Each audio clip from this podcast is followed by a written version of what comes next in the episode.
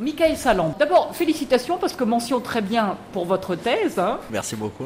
Vous mettez l'œil sur cet investissement euh, chinois au Togo, d'abord sur les ponts. C'est vrai que la Chine, les entreprises chinoises ont une vraie expertise en termes de construction de ponts. Mais ça voulait dire que le Togo avait besoin de ponts? Oui, c'est exactement ça. En 2007-2008, de grosses inondations qui ont survenu au Togo et on a vu l'effondrement de plusieurs ponts. Quatre ponts se sont effondrés, donc dans la partie centrale et la partie nord du territoire. Et ces ponts nécessitaient forcément euh, reconstruction. C'était des ponts où les voitures euh, venaient?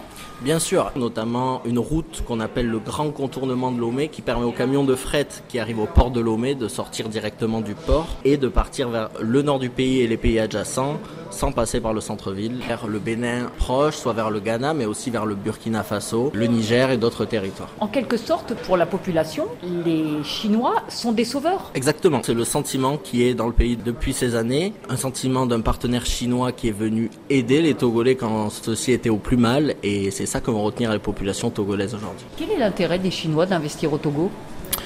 Les Chinois ont beaucoup d'intérêt à investir au Togo, notamment les intérêts d'influence. Le Togo est un territoire qui est deux fois plus proche des États-Unis que de la Chine. La diminution des investissements français et donc de l'influence française au Togo laisse une place à d'autres acteurs et la Chine est satisfaite de pouvoir prendre cette place. C'est clair que le Togo progresse, le transport de fret qui arrive au port de Lomé progresse aussi énormément. Le port de Lomé détenu euh, à 50% par un groupe chinois.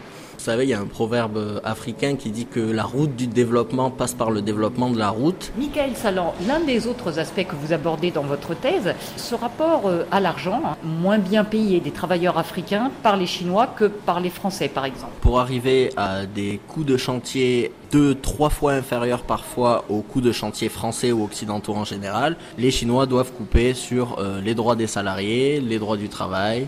J'ai rencontré effectivement des ouvriers togolais sur les chantiers chinois. Alors on est à peu près à 1 euro par jour. Contre combien si c'était des Français?